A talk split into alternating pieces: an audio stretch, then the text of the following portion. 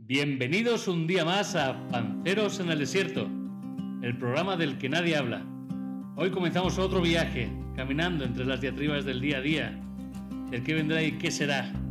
Muchas gracias por esa gran acogida en estos dos primeros capítulos. Hoy tenemos el tercer capítulo de la primera temporada. Y qué mejor que empezarlo con vosotros, a nuestro lado, hablando con nosotros, escuchándonos. ¡Comenzamos!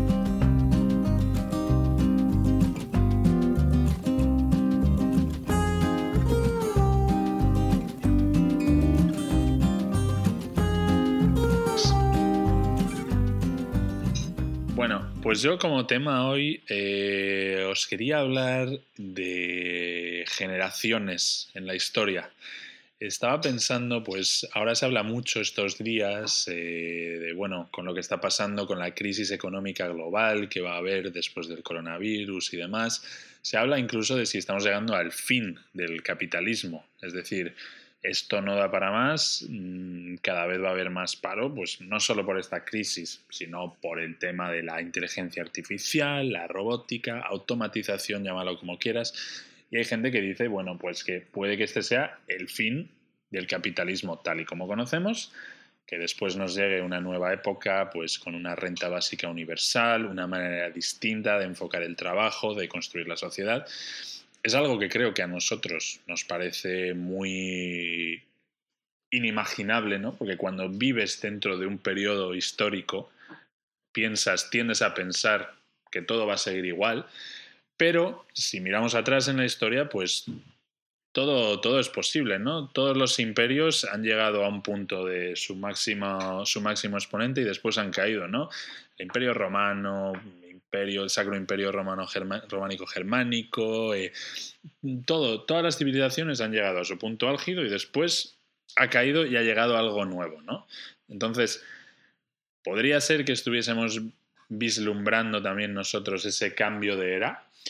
Y lo que os quería preguntar es, más que eso, volviendo la vista atrás, ¿qué pensáis vosotros que ha sido ¿O cuál creéis que, ha sido el momento más, eh, más increíble o, más eh, afortunado para, haber nacido? ¿no? ¿Cuál creéis que ha sido la mejor generación de la historia? ¿Creéis que es la nuestra, nacidos en los 80, mediados de los 80? ¿Creéis que han sido nuestros padres, abuelos, generaciones más atrás o que lo mejor está por venir? Ese es el tema que os quería Qué buen tema, qué buen tema, qué interesante. Pero también tengo una cosa, una, dos ideas previas. La, primera, yo creo que, que, todas las cosas han cambiado, han evolucionado, se han destruido, los imperios, etcétera, etcétera, pero ha sido algo gradual, no ha sido de la noche a la mañana Roma en llamas. Eso es la primera reflexión. Y la segunda reflexión es que todos los imperios, si lo piensas, han sido admiradores de, lo que es lo previo, todos han sido ultra nostálgicos. Los griegos de los egipcios, Fanes, eh, eh, Heródoto, eh, un historiador griego super fan. Los romanos de los griegos. el Renacimiento, después de la Edad Media, fan de los romanos, ¿no? De, la, del antiguo imperio romano. Y así continuamente hemos sido súper nostálgicos. Entonces, que saques el tema es muy normal. Es muy normal. Dicho esto, ¿qué época me parece la mejor? Así a priori, si, miramos desde un punto de vista, y por ahí empiezo, las estadísticas de hoy, de esperanza de vida, eh, de capacidad de, o de, número de clase media, eh, de un bienestar en general, te diría que ahora. Que ahora. Si sacamos a la palestra enfermedades mentales y otras cosas que encantado de que las hablemos, ojo con ahora. Esas son mis reflexiones iniciales. Yo la, la, verdad que me, o sea, interesante, me, parece, me encanta la parte de historia, además vosotros sabéis mucha más historia que yo. Eh, de sobre el cambio de imperios, estamos, o sea, ha habido grandes imperios, ¿no? Además, creo que como que los más grandes imperios que, que hay, hay como dos imperios, uno es el imperio de territorial y otro es el imperio cultural. Los que tú hacías mucho, mucho canon de lo que hablabas era mucho imperio cultural, ¿no? Romano, griego, eh, y luego territoriales estaba el, el, español, ¿no? Toda la parte latinoamericana, el británico, toda esa parte que tomó del norte. Mm. El musulmán también fue enorme porque tomó muchísimos territorios, tanto el norte de África como el Oriente Medio. Y el chino, o sea, el chino, toda la época china que estuvieron ahí peleándose con los japoneses es espectacular. Y creo que el chino vuelve a tener ese punto de, eh, de retorno a, a, día de hoy. El último imperio grande que hemos vivido el capitalismo sin tener de nuestra época, ¿no? Que, también estoy de acuerdo en lo que decía Pablo, es la mejor época histórica mundial si medimos niveles de pobreza, acceso a la información, acceso al consumo, acceso a la nutrición, em, calidad de vida, cuando hablamos de calidad de vida, de por lo menos tomar un vaso de agua al día. Eh, creo que estamos en la mejor época del mundo, pero el imperio, sin tener tantos territorios, sino por su influencia cultural y del capitalismo, es el imperio americano, ¿no? Ha sido el imperio estadounidense, lo hemos vivido los últimos, desde la Segunda Guerra Mundial, hemos vivido bajo ese imperio. No tanto territorial, sino más de cultural influenciando al sistema. No es tanto de tenían todo, no se ponía el sol en sus tierras. Eh, y creo que ese cambio está ahora en probablemente que se lleva fraguando muchos años es el chino. O sea, el chino lleva diciendo 20 años lleva diciendo que China va a ser de New USA y tiene otro día y concepto del mundo muy distinto al americano. Con admiración en parte al americano, que es lo que también decía Pablo. Y veo que si vamos a hacer un cambio de paradigma, y que, que, que, de esto va a venir de China, va a venir de Asia y va a venir de esos países que ya han empezado a influenciar culturalmente. Voy a hablar de cosas muy someras, pero todo lo que es la meditación, el chi, nuevas formas, no es su parte cultural. Luego la parte económica tiene otro, otra línea, ¿no? que es más de eficiencia y operatividad. Sí, eso, es muy interesante lo que dices, porque es verdad que los, los, los países asiáticos, ¿no? los dragones asiáticos, se, mira, se miran mucho en, en los americanos ¿no? Y, y, trabajan más mirando a los americanos diciendo, tenemos que mejorar, tenemos que sobrepasarles, pero a la vez importan mucho su, su cultura. Entonces, ¿tú crees que al final va a ser eso? Va a ser los, los llamaban hace unos años, que ya ha caído un poco en desuso el término de los BRICS, ¿no?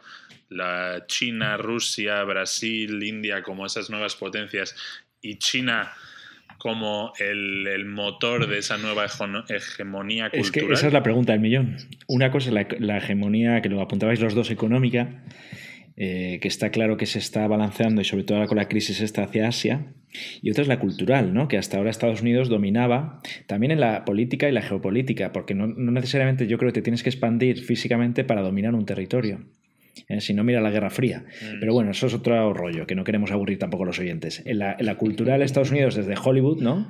Años 30 hasta ahora nos han dominado. Toda la vida americana parece ser que era la que, la que teníamos que incluso hacer aquí en Europa. Eh, culturalmente Asia puede eh, influenciar el mundo occidental.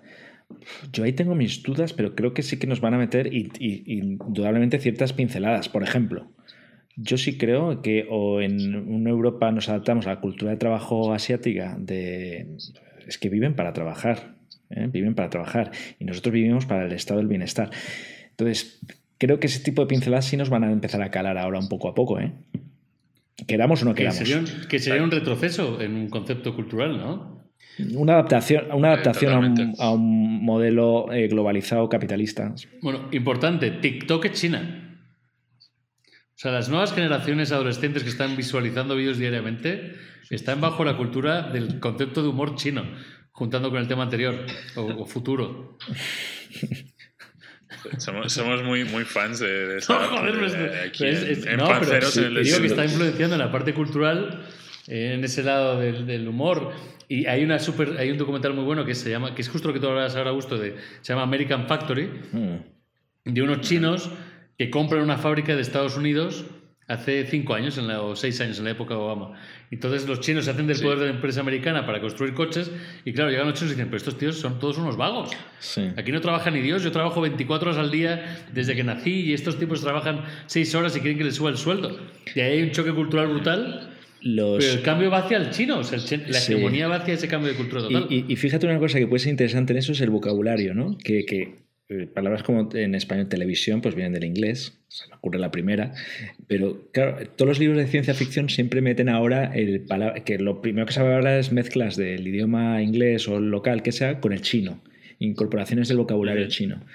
Así que a lo mejor ese tipo de cosas también van calando y de repente usamos una palabra, ¿de dónde viene? Ah, pues se dice en chino así, fonéticamente. Ah, coño, pues la hemos cogido de ahí. En plan, voy a... No, volviendo, porque estamos hablando también eso, del poder eh, económico de los chinos, pero volviendo más a la parte cultural, se habla mucho ahora de que, de que ahora hay como esa decadencia, esa casi crisis espiritual en, en, el mundo occidental actual. Eh, volviendo al tema que decíais al principio, tenemos los indicadores de vida más altos de, la historia, o sea, a nivel datos nunca ha habido un momento mejor que ahora para estar vivo, eh, acceso a educación, eh, salud, todo esto, pero también nunca ha habido unos índices tan altos en, Occidente de depresiones y suicidios y problemas mentales. Es decir, perdóname, pero ¿desde cuándo se mide? Lo que ¿Desde cuándo se mide? Pero cada vez somos menos felices. No lo sé. Eh, ¿Desde cuándo medimos la, felicidad? Eh, pensemos en, hace más tiempo, 500 años, eh, Edad Media. ¿Qué hacías ahí, campesino? No, obviamente ahí, no se medía, pero desde que se están midiendo estas cosas, desde los años 20 o así, que se mide el tema de presiones, etcétera, eh, está viendo que, hay, que, está, está, creciendo un montón y especialmente últimamente con, con, las generaciones jóvenes. Es algo de lo que se viene sí, Pero es que creo, creo que es un problema nuevo. O sea, como que eh, es un problema que entendemos ahora como nuevo porque si te bajas poniendo el extremo, como los 1500 que decía Pablo, en 1500 o eras rico o sea, eres el rey, o eras amigo de Luis II de Baviera, ¿no? Mm. Amigo de, de, ¿no? El rey panzón. Puedes vivir bien del rey panzón. O te morías de hambre. Entonces tu preocupación no era deprimirse, era simplemente comer. O sea, no, no tener un pollo y unos huevos todos los días y con suerte una hogaza de pan. Entonces, ese problema, ese problema no existía mentalmente, no existía, oh, wow, ya como todos los días, ya tengo un baño donde estar todos los días, ya bebo agua todos los días, ya tengo electricidad todos los días. vosotros, pero amigos. vosotros vais... Exacto, es que ahí es a donde voy. Eh, si tú ves la, la, la, pirámide de, Maslow, la pirámide de Maslow, ¿no? la pirámide de Maslow, que tú empiezas pues eso con lo básico, ¿no? Eh, comida, tejado, agua, eh, y después ya pues vienen necesidades un poco más elevadas, ¿no? De trabajo, dinero, afección, sexo, amistad y al final ya lo último es como realización personal. Pues es lo que pasa, precisamente eso, que nuestra vida ahora es tan fácil, todo lo tienes ya cubierto que llegas al, escarafón más alto de la pirámide y dices, bueno, yo, no, yo no, creo en esa pirámide. ¿No, ¿No, crees en esa pirámide? Pues yo creo que sí. Yo creo que tú, cuando tu preocupación obviamente es conseguir eh, algo de comer, te estás centrando en eso. No estás pensando en si tienes amigos, si te sientes solo, si eres infeliz en tu trabajo. Te estás centrando en otra cosa. Y en ese momento, cuando tú consigas algo de comer y consigas un poco de agua fresca, vas a ser súper feliz. Y vas a apreciar muchísimo más eso que, que en otro momento. Tú piensas, por ejemplo, cuando estás jugando un partido de fútbol y después te tomas un trago de agua, ese agua te sabe a gloria. Cuando tú estás en tu casa, ese mismo agua no te sí, sabe pero, pero digamos que yo creo que no, no la, vida no son tantas etapas. Lo digo por eso. Y Maslow era el primer crítico con su pirámide, ojo. ¿eh? ¿eh? no creo que tengas que ir superando pequeñas etapas para decir, vale, ya tengo la comida llena, ya tengo mi tema, ya tengo esto, ahora quién soy yo. Y me miro en el espejo. Yo creo que el ser humano es más complejo, es más redondo, se van preguntando cosas y tal hay otros problemas adicionales a que también la, sociedad de hoy es pues, todavía más, pues, más compleja, ¿no? Competir contra otros, etcétera, etcétera. Pero no creo que, es, que sea una serie de, realizaciones que tienes que hacer en escalones. Simplemente, pues, eh, vamos, yo lo veo todo más, más fluido que, una pirámide. Sí, no, no, obviamente eso es una simplificación extrema, ¿no? En un diagrama, eh, poner la sociedad, pero, pero el hecho es de decir que cuanto más tenemos, más, más pensamos, bueno, y ahora que, no sé, yo es algo que nosotros, que nuestros oyentes igual no lo saben, pero bueno, trabajamos en el sector de la tecnología, startups y demás, ¿no? Empresas donde crees que tienes ya todo y, se ve mucho ese perfil, ¿no? De la persona que dice, bueno, pero es que no sé qué hacer mm. con mi vida. Y yo mirando, mirando atrás, mirando a la generación de nuestros padres, era gente que, volviendo al, inicio del tema, para mí me parece la generación más, más, más feliz en ese sentido. Y era gente que no tenía esa crisis existencial constante de qué hago con mi vida. La gente antes tenía un trabajo 20, 25 años, 30 años y estaban tan tranquilos porque tenían otras, otras cosas que hacer con su vida. No sé, no... Veo que ahora como que todo lo magnificamos demasiado. Y, a mí lo que me pasa con. O sea, nos hemos desviado muchísimo del tema, pero lo que pasa con muchísimo es que. Es como si, volviendo a los 1500, dices, bueno, esta persona ¿Vivía fácilmente? No creo. O sea, pues, vivía más. Porque yo creo que la vida de hoy es mucho más complicada y mucho más compleja. O sea, mentalmente para una persona. Si naces en 1500 y tienes una polleriza y tu día a día es hacer pollos y, vender los pollos en el mercado, ese es tu día a día y este es mi momento, ¿no? Ahora hay mil factores, mil factores de decisión. Es como el tema del supermercado, ¿no? Cuando vas a un supermercado y te dicen, eh, ¿qué leche quieres? Ya hay 20 leches, deslactosada, media lactosada, no sé qué, y tardas una hora en decidir qué leche quieres. Porque hay mil opciones de leche. Mm. Igual ocurre con la vida. Hay 200 opciones de, ah, pues me gustaría estudiar ingeniería para intentar ser, y cuando eres ingeniero ni siquiera tienes que ser ingeniero y hacer una nave, a lo mejor acabas en un banco porque los caminos son miles. En la época de nuestros padres era más limitado, era como, bueno, eh, depende de todas las familias, pero pasa mucho aquí en México, es que tu vida es casarte y tener hijo, y ya está, con eso estamos hechos, ya te has realizado. No había más caminos. Si no has cogido ese camino, mal. Ese camino es el único. Y luego había otros problemas que ni siquiera le daban importancia. Ahora le hemos dado un, tamiz de muchas líneas. Pero volviendo al tema de las culturas, China será el siguiente imperio culturalmente. Son muchísimos millones. Tienen que empezar a influenciar. Ya están influenciando sin que lo sepamos. Es mi predicción. Y si tuviese que vivir en alguna época, yo viviría en el futuro. Porque quiero ver cómo. Yo creo que hoy en día estamos en el mejor lugar. Quiero ver en 500 años que es el mejor del mejor o si hablarán de nosotros como la mejor época de la historia. Sí.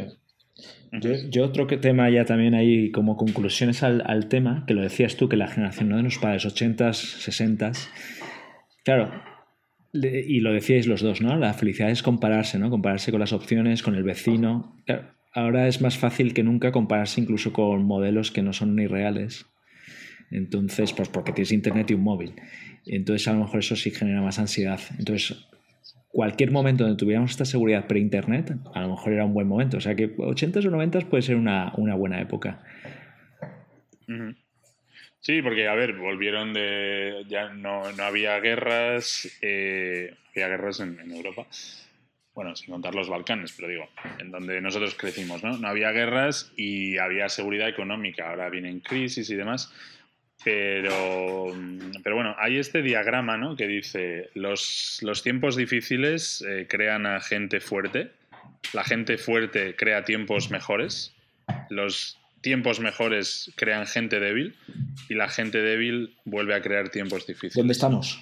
Y es como un poco el ciclo de las, de las, de las, de las civilizaciones. Yo creo que ahora estamos en ese periodo de esa gente débil, ¿no? Esa gente a la que se nos ha dado todo, que se nos ha mimado, ¿no? Cuando tú ves nuestros abuelos que crecieron en la posguerra eh, completamente pobres y completamente hambrientos y tenían que sacar adelante a su familia, pues lo dieron todo para esa familia, que fueron luego nuestros padres, ¿no? Y luego ya nosotros somos la generación posterior, que ya todo se nos ha dado. Y ahora es cuando se están empezando a crear otra vez esos tiempos difíciles, ¿no? Con las crisis que van a venir y demás. ¿Qué es lo bueno de esto? Que de aquí saldrá algo mejor. Así que tampoco nos preocupemos porque de todo. De me optimista, me optimista para los oyentes. Me, gusta el cierre.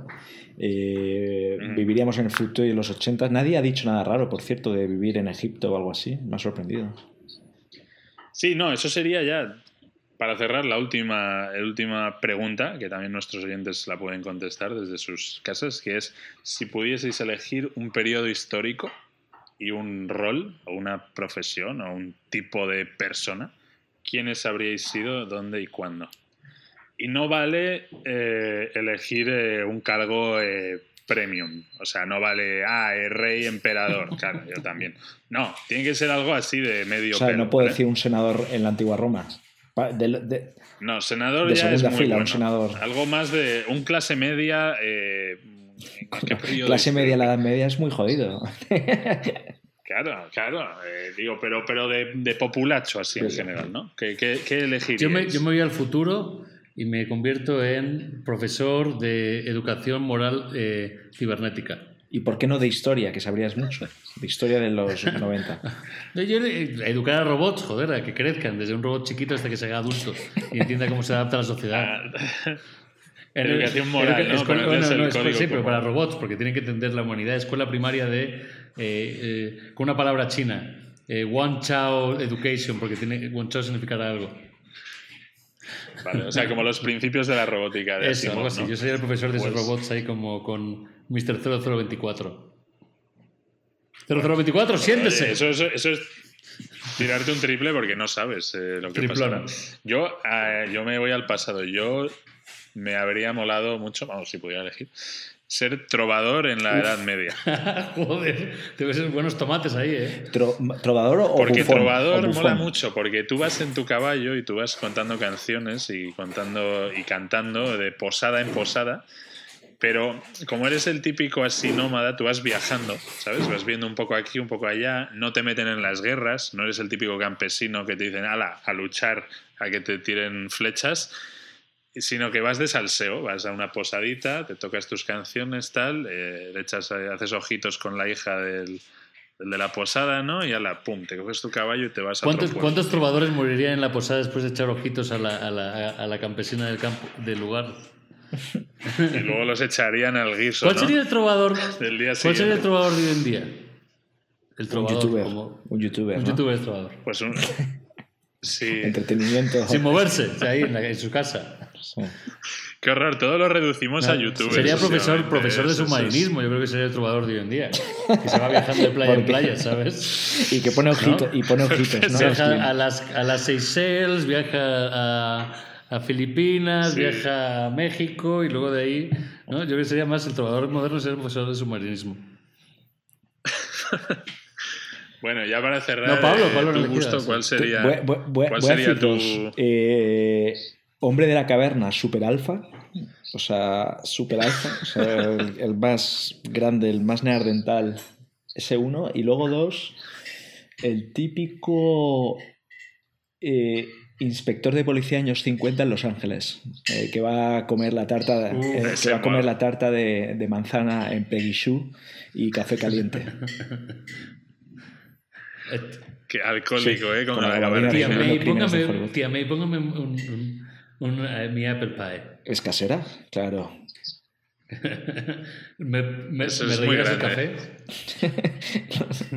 Algún día, algún día hablaremos de, de esos eh, clichés eh, míticos de- de- del cine que tanto nos gusta. Y bueno, con esto concluimos el tema. Queridos oyentes, piensen ustedes en qué les habría gustado ser o qué les gustará ser en el futuro. Todo es posible y todo está por venir.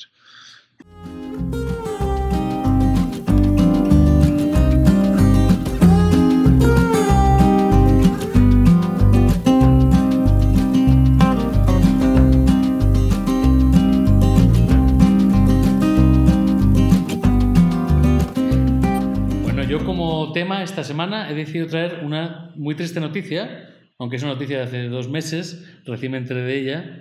Una de las personas más que más me ha influido en mi vida sin saberlo murió. Y murió Larry Tesler.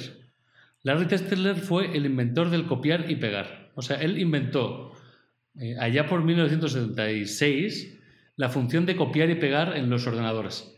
Nadie ha escuchado de Larry Tesler, ¿no? Como que es una persona que inventó algo tan increíble como copiar y pegar y nadie, probablemente, yo no, bueno, yo he tardado dos meses en enterarme, se habrá enterado bien de su, de su eh, triste muerte hace, pues ya casi, ya 40 años atrás, em, de que él inventó eh, la, función copiar y pegar. Y me, empezaba a pensar sobre copiar y pegar que como gran invento de la humanidad, o sea, a, eh, a mí, y y imagino que a vosotros también, nos ha salvado de millones de horas de recopiar escribir y pensar, ¿no? Simplemente coger la- lo escrito, tomar las imágenes de una presentación y ¡pum! En un segundo. Todas las horas que este hombre pasó en la vida y se quedó como un inventor así en la oscuridad. Trabajaba para Xerox eh, en esa época, que sería como el gran fundador de ideas, que luego andaba, andaría Steve Jobs tomando muchas de ellas.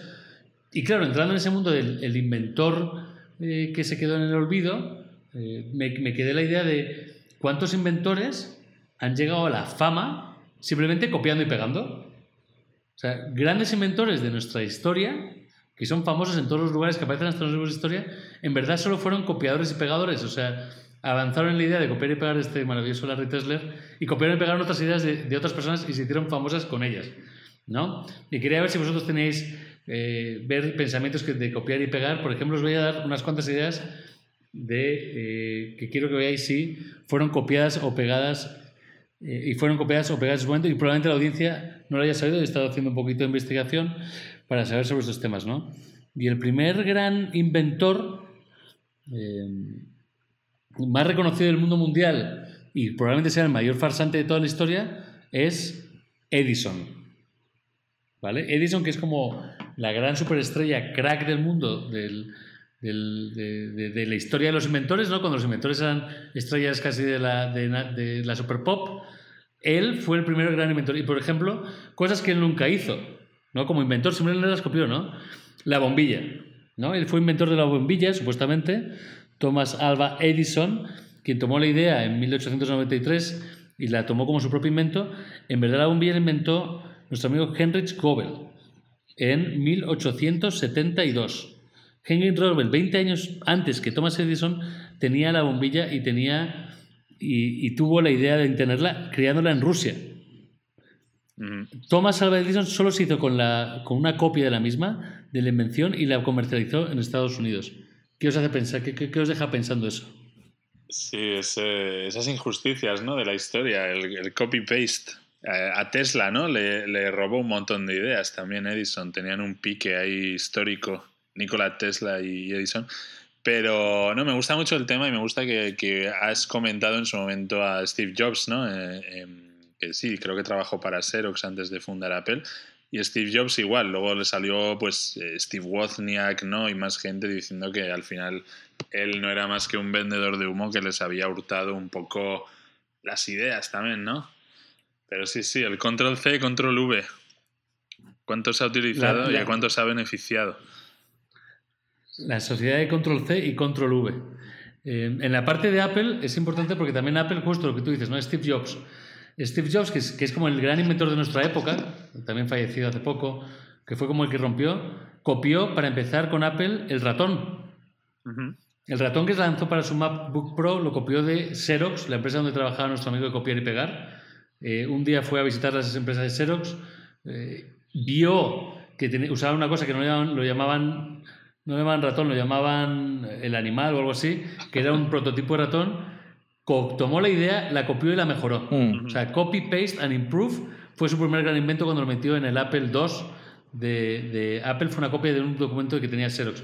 Y el iPhone también fue una copia de otros eh, tantos teléfonos táctiles que, se habían preparado antes, no que tuvo unos, pero la idea principal venía de un equipo, del primer equipo de Apple, que también trabajaron para Steve Jobs, y lanzaron un prototipo en 1992, mucho antes a su tiempo, pero todas las ideas y conceptos que tenían de, de móvil le acabó sacando y copiando simplemente en una mejor época, o sea, vivió de otra idea de otro, ¿no?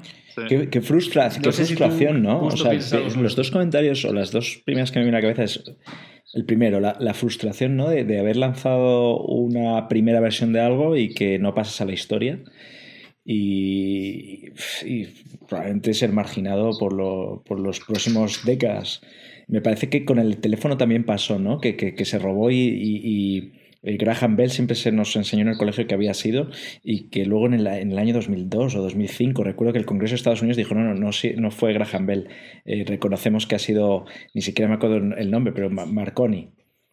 Eh, sí, Marconi, entonces, fíjate la, frustración y la injusticia. Y luego el, segundo comentario o idea es, claro, ¿qué invento, si no todos, son una copia de, de otro invento? ¿no? Es un copy-paste evolucionado. Eh, o sea que creo que algo original al 100% es muy difícil. Pero claro, si pensamos de esta forma y nos vamos hacia atrás, hacia atrás, hacia atrás, hacia el original, ¿a dónde llegamos? Sí, al final eso es lo que nos hace fuertes, ¿no? Como especie, el crear y mejorar en base a, lo que han hecho otros. Pero es verdad que existe ese, personaje, ¿no? Esa figura del inventor, ¿no? Esa persona que, que realmente está en su casa con su pizarra eh, obsesionado, ¿no? Eh, es una figura que igual antes había aún más por inventar, ¿no? Cuando, cuando empezó realmente la tecnología a llegar a, nuestros, a nuestras vidas. Esa gente que su, obsesión era, pues eso, la competición entre Edison y Tesla, que ya era como Cristiano Ronaldo y Messi de, de famosos y de cada nuevo invento, hacer un nuevo show en una ciudad y presentarlo y la gente quería ser inventor, ¿no? Era ese concepto de quiero crear cosas nuevas. Que ahora es lo que sería pues los fundadores de las startups, ¿no? Son como los nuevos inventores, por así decirlo. Y, sí, hay, gente que, pone tanta pasión a eso. están los que lo hacen simplemente por la parte utilitaria de, oye, quiero aportar valor. Y luego está el que busca también esa fama de, oye, yo quiero salir en los libros de historia, ¿no? Em, Sí, decía, decía Mark Twain, decía, tiene una frase que, que me gustó mucho, dice, el cerebro humano está hecho de tal manera que no puede crear nada en absoluto, solamente puede usar material ya existente. ¿No? Que va muy ligado a ese tema del inventor loco, realmente nunca existió, Sie- siempre ha mirado a otras cosas ya similares para poder crearlo, ¿no? El, el copiar, pegar y mejorar, que es como la frase que me quedo, copy, paste and improve. sí.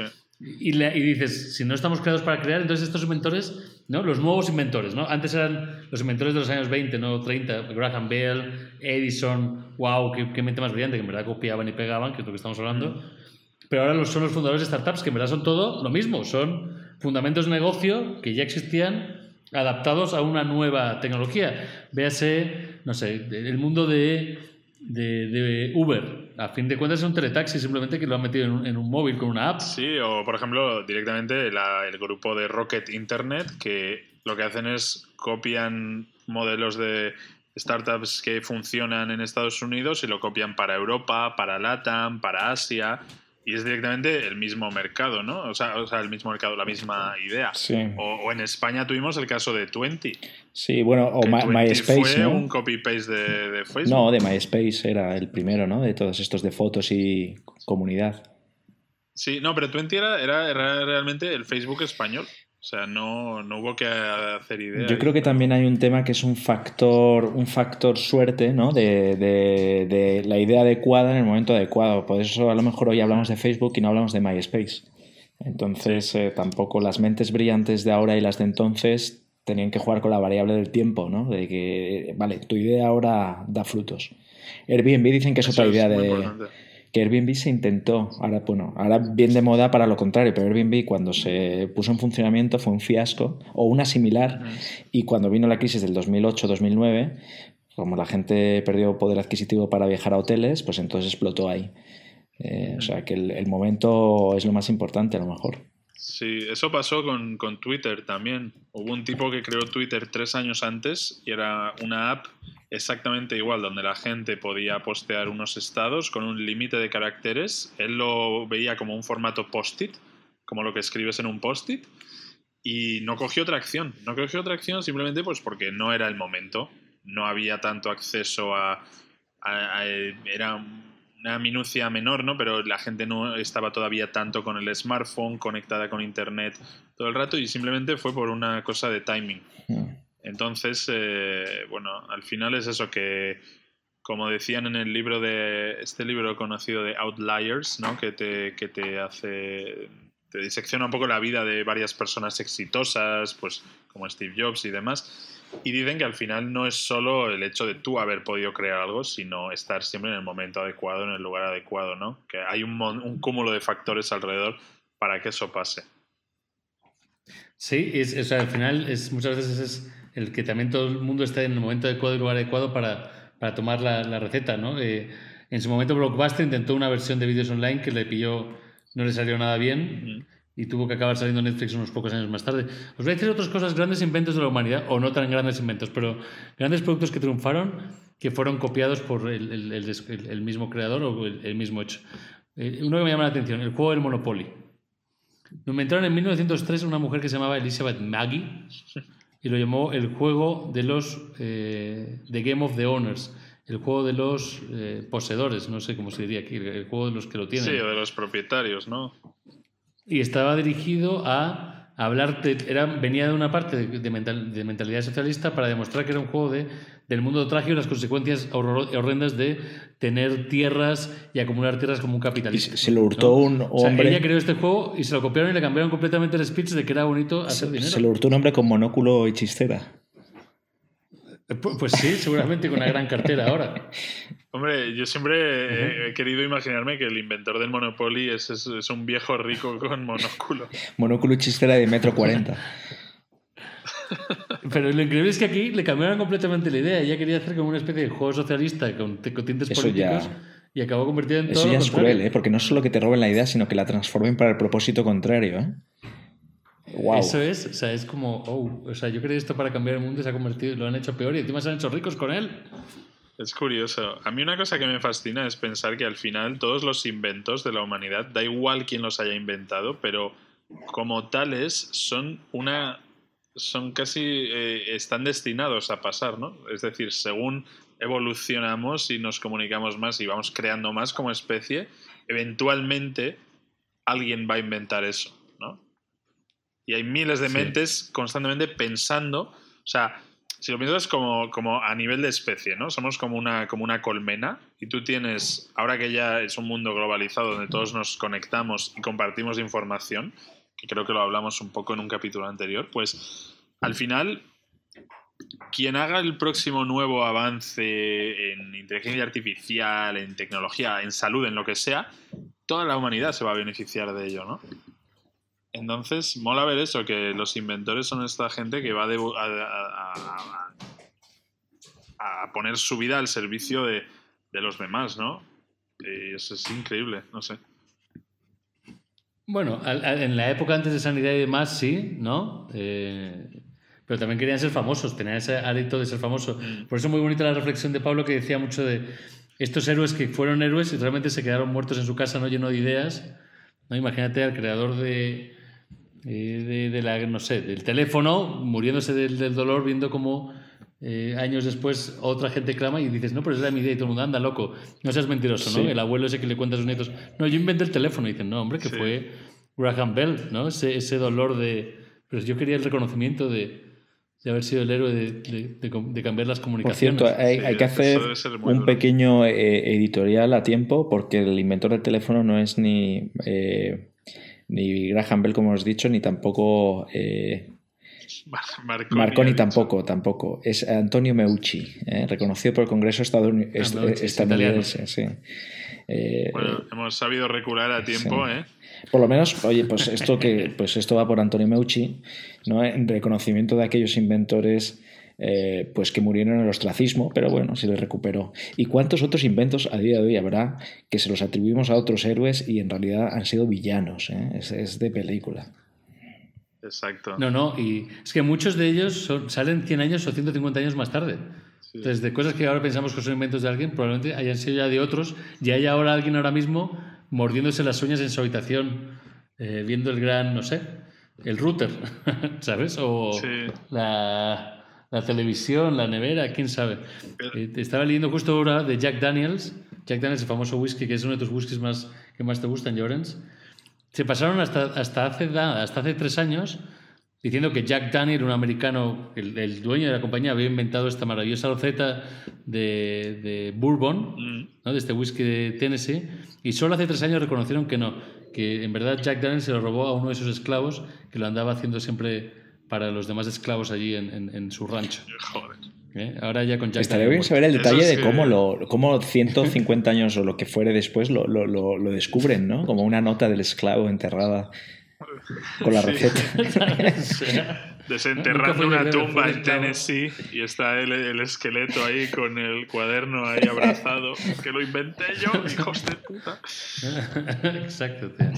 Sí, debe ser frustrante. Pero bueno, para acabar el tema con una nota positiva, es pensemos en cuánta gente estará que haya pasado estos meses de confinamiento en casa rebanándose los sesos en inventar algo nuevo de lo que nos podamos beneficiar todos, ¿no? ¿Cuánta innovación va a salir de estos meses de Así es. donde la humanidad se ha puesto un poco en pausa? Así que... Sí, muchos. Mucho copiar, pegar y mejorar. Mandémosle un fuerte abrazo a nuestro amigo, un recordatorio de Larry Tesler, que inventó el copiar y pegar para todo el mundo común y nosotros, pero eh, copiar, pegar y mejoremos todo. Aún podemos seguir haciéndolo. Va por Larry. Grande Larry.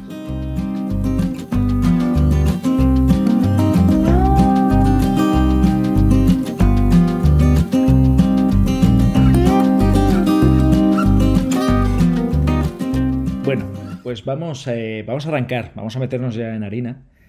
Se me ha ocurrido, y voy a ser muy sincero, os voy a dar mi tren de pensamiento de cómo lo he traído, mientras veía el documental de Michael Jordan en Netflix. Que por cierto está muy bien, no sé si lo habéis visto. Me encanta. ¿Qué documental es? Pues de cómo pues los Chicago Bulls, ¿no? De los 80, 90 y del Last Dance, del último baile de la última temporada, ¿no? No, no lo he acabado. Bueno, es que está, están dándolo por fascículos. Lo están dando por fascículos, como que cada lunes dan dos capítulos. Vale, pues, pues eso. Pues, pero, pero el punto que os quiero recordar, no quiero hablaros de Michael Jordan, que para eso está Netflix, pero he tenido un, una especie de déjà un ataque de nostalgia, cuando he visto a Scottie Pippen eh, y, su, y su traje, que parecía un chaqué.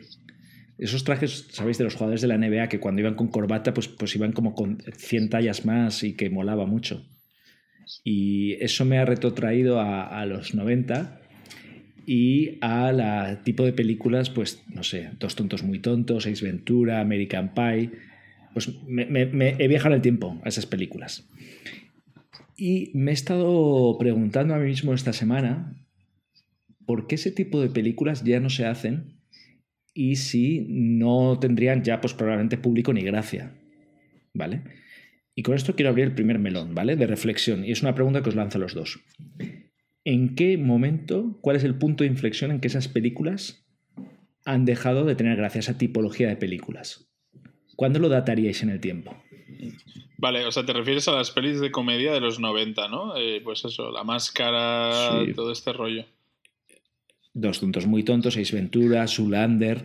¿En qué momento esas películas, ¿no? Esa tipología de películas, eh, ya eh, Austin Powers, de repente no se hacen más? ¿Por qué no tienen gracia? Bueno, ¿cuál, cuál, sería el equivalente ahora? Ah, ¿Cuáles son las comedias de ahora? Porque es que yo no, no, no, me viene ninguna a la mente, ¿no? De cine así tonto que te descojonas.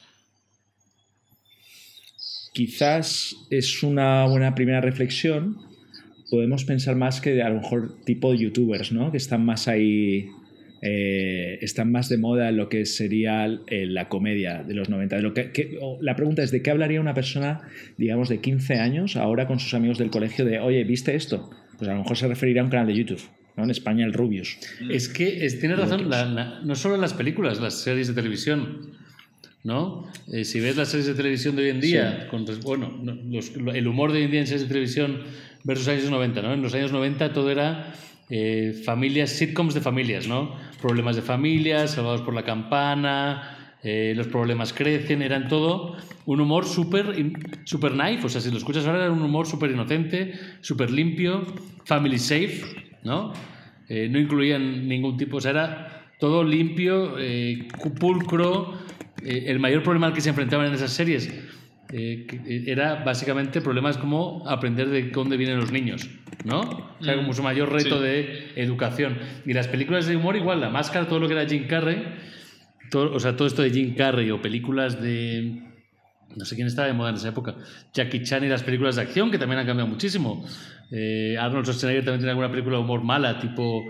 Eh, Desafío total. ¿No? Que eran de humor de acción también. Todas han desaparecido. O sea, es, ese cine ha muerto. Sí, sí. O sea, os preguntaba por una fecha porque he hecho un poco de, análisis, ¿no?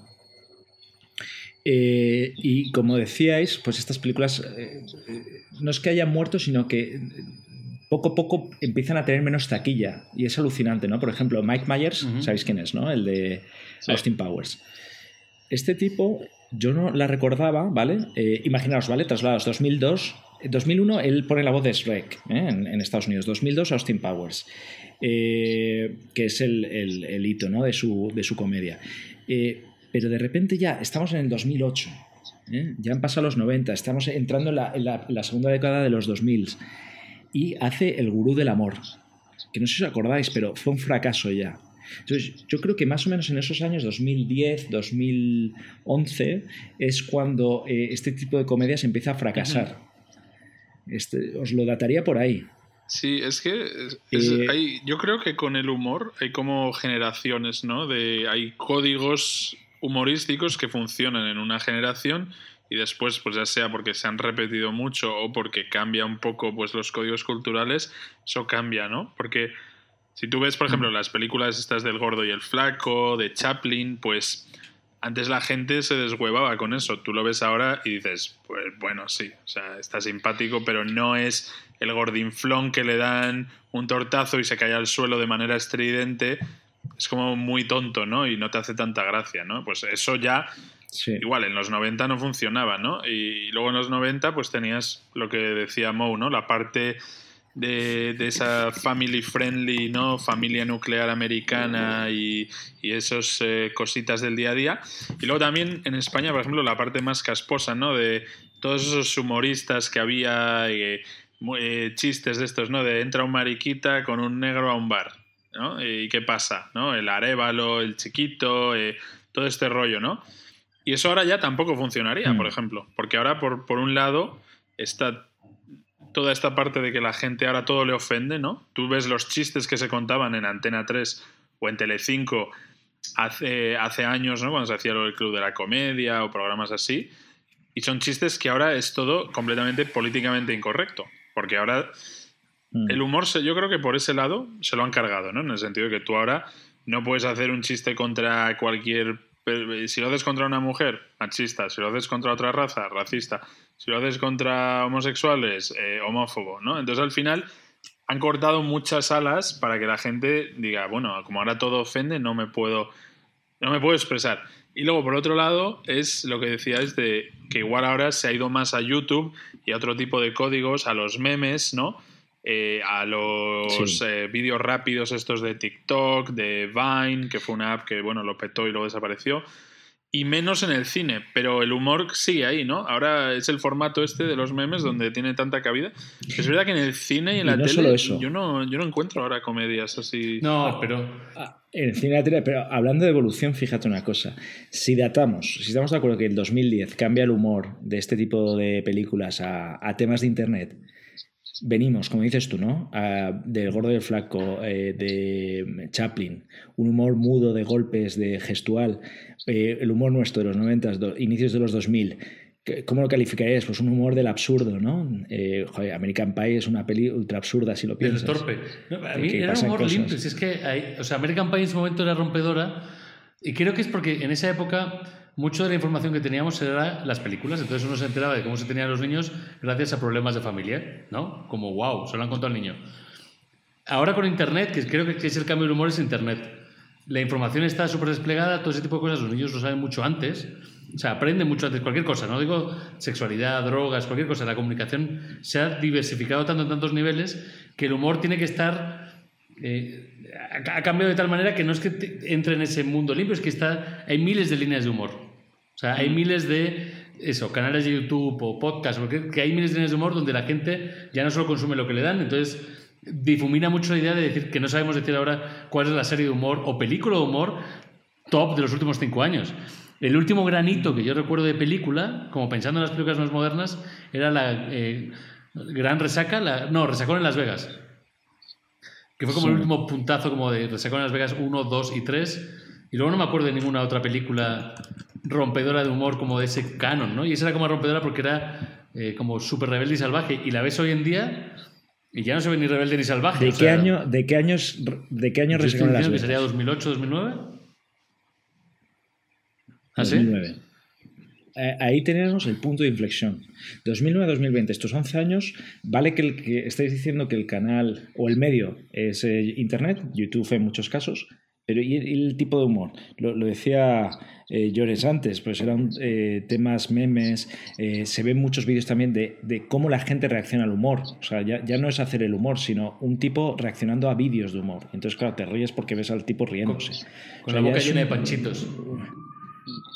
Sí, sí, sí, sí. sí. También es el tema, ¿no? De que el humor ya ha perdido la inocencia porque lo que decís, ¿no? Que cuando llega Internet hay un acceso masivo a todo tipo de información por parte de todo el mundo. Entonces, los niños, nosotros cuando vimos American Pie, pues, wow, un tío se, hace una paja en su cuarto o sale una tía en tetas, será como increíble, ¿no? Eh, ahora un niño de 10 años está viendo porno y está viendo orgías y está viendo bucaques y está viendo de todo. Entonces es gente que al tener ese acceso masivo a todo tipo de información, violencia, sexo, etcétera, maduras antes y, estás viendo cómo se comunican los adultos en Internet desde una edad muy temprana. Entonces el humor ya no puede ser inocente porque no te sorprende, no te choca, es algo que ya, o sea, has visto de todo ya con Internet, ¿no? Entonces es un poco como eso, que ya estamos de paso de todo, ¿no? Ya todo todo lo hemos visto, todo nos parece ya anticuado, todo es como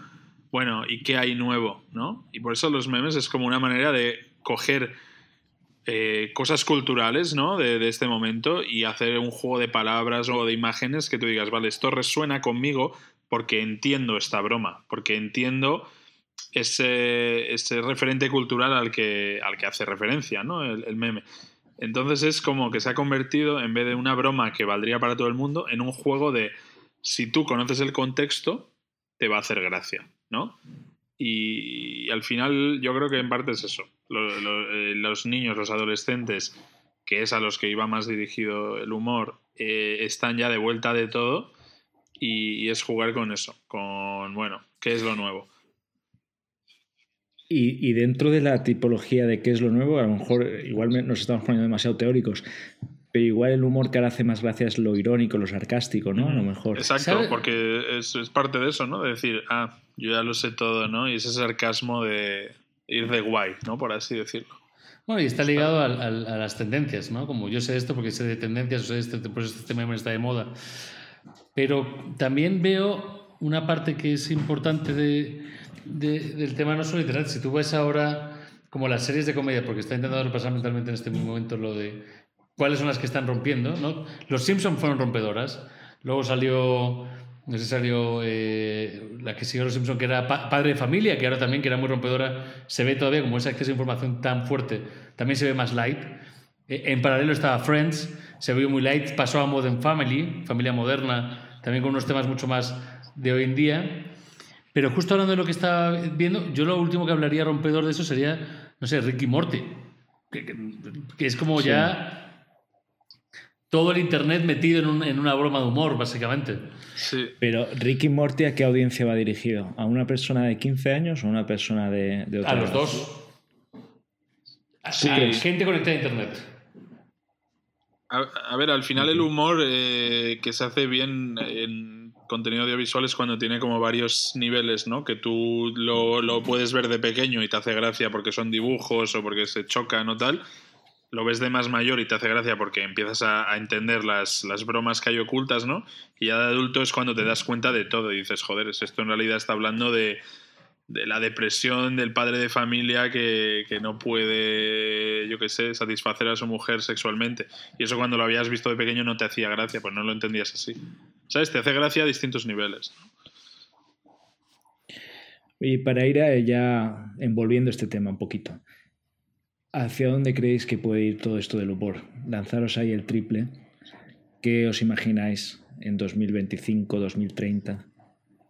Creo que la tendencia viene, o sea, es que ahora viéndolo, y yo lo veo como con TikTok. TikTok es como YouTube, pero en esteroides, ¿no? Es como fragmentos de 30 segundos o 20 segundos donde está la broma, la gracia, repetida constantemente en distintas formas y colores va dirigida a la simplificación. El mundo va a una simplificación en comunicación, estamos impactados de tantas cosas, entonces tiene que acabar, pues esos chistes, el meme que es el microsegundo, ¿no? porque es una imagen, pues en ese nivel, vídeos de 5 y 6 segundos, o sea, el, el, chiste rápido.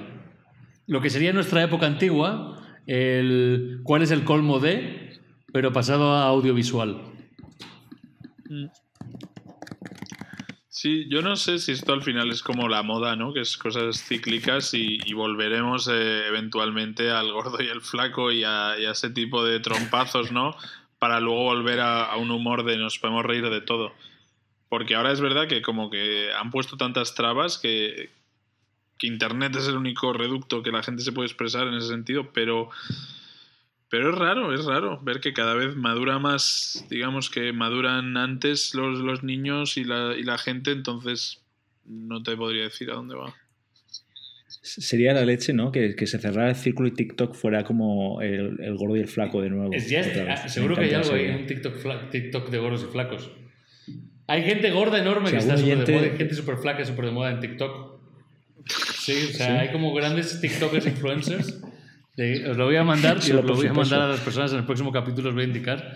Ya existe, o sea, como el chiste es al gordo, simplemente gordo bailando. Oye, y una última recomendación a nuestros oyentes. ¿Cuál es vuestra película favorita de humor de los 90, eh, inicios de los 2000? Yo todo lo que haga Jim Carrey para mí era un dios. O sea, las dos de Ventura y dos tontos muy tontos y la máscara. Pero dos tontos muy tontos me parece la, la más top. O sea. Por cierto, Jim Carrey, antes de que nos digas Mo la tuya, también para afianzar la teoría del 2009, ¿no? La caída del humor. Eh, en, en 2008, concretamente, lanza la película Doctor Seuss. Fiasco en taquilla uno más. Después de haberse hecho pues todas las de... ¿eh? Desde el chico del cable, estoy leyendo en, el 96, La Máscara, eh, Dos tontos muy tontos un poquito antes. No, y lo... Otra que se cae... Ahora, ahora o sea, se pasó 10 años deprimido, es que eso va para otra historia, se volvió pintor y artista moderno, y ahora ha vuelto al cine de nuevo. su mujer. Y está en una película de Sonic, como el malvado Robotnik, de un videojuego. No lo he visto, pero ahí está. Jim Carrey ha vuelto hace, nada, hace seis meses. Mi mejor película de humor es que, desgraciadamente, que estoy muy ligado a Jones, pero es que yo también hubiese dicho Dos tontos muy tontos. O sea, esa película... Es que esa película es, merece Oscars a patadas. Y me sigue haciendo gracia. Hace tiempo que no la veo. Voy a intentar ponérmela hoy a ver si me sigue haciendo gracia, pero es que me moría. Me, he muerto con ella mil veces. Os voy a leer para que veáis que todo es cíclico, que decían un par de críticas de dos periódicos españoles en el estreno del año 94 de Dos tontos muy tontos. Eh, para que veáis que había gente criticando eso y que querría, hablaría del verdadero humor que era el gordo y el flaco. Bueno, pues las críticas decían lo siguiente. Eh, Diario El País. Insufrible, casposa comedia que desaprovecha todo su metraje en unas gracias de lo más chabacano, impresentable. Eh, otra del Diario El País. Esta es la crítica. Penosa. y esto es solo para que veáis que el humor es cíclico y había gente criticando en ese entonces lo que nosotros criticamos. Es una cosa que se ha maltratado toda la historia en el cine, el humor, ¿no? No, no se les dan el, reconocimiento que merecen y hacer reír me parece incluso más difícil que hacer llorar.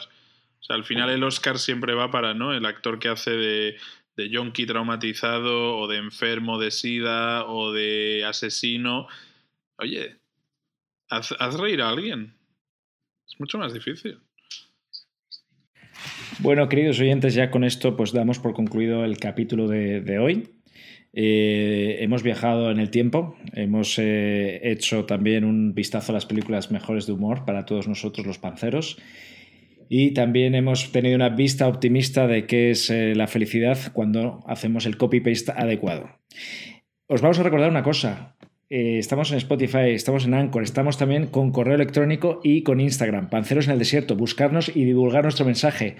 Un abrazo a todos, nos vemos en el próximo capítulo.